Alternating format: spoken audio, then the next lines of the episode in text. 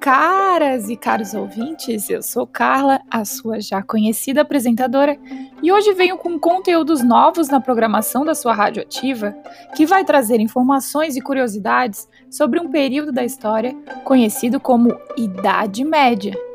Na semana passada, comentamos sobre a queda do Império Romano do Ocidente, quando o Império Romano foi sendo ocupado por povos que os romanos chamavam de bárbaros até que a cidade de Roma foi invadida e dominada por Odoacro, rei dos Érulos, um dos povos germânicos que existiam na região. Esse momento, galera, marcaria o fim da Idade Antiga e o início da Idade Média.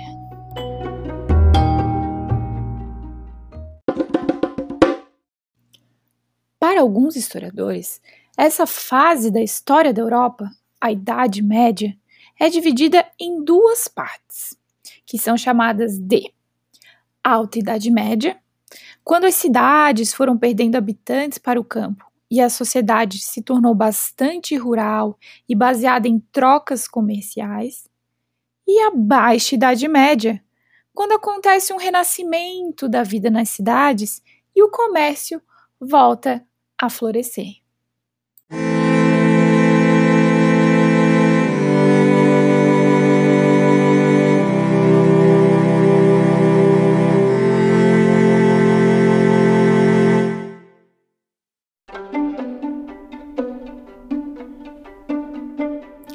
No programa de hoje, vamos falar um pouco mais sobre esses povos bárbaros que dominaram a Europa nesse período, a Idade Média, e vamos ter umas curiosidades sobre uma das personalidades mais famosas desse tempo, o rei Carlos Magno.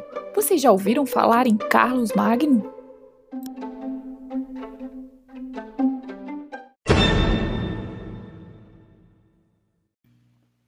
Bom, ouvintes, eu queria contar para vocês um pouco sobre as transformações que aconteceram na sociedade da Europa com o domínio desses povos bárbaros. Aquele mundo dos romanos fica para trás. Não há mais a construção de grandes estradas, não há mais locais onde acontecia o comércio, não há mais o desenvolvimento de tecnologias para a agricultura. As casas, elas não são mais construídas de pedra mas sim de madeira. No lugar das grandes e movimentadas cidades, aparecem as pequenas e rurais vilas.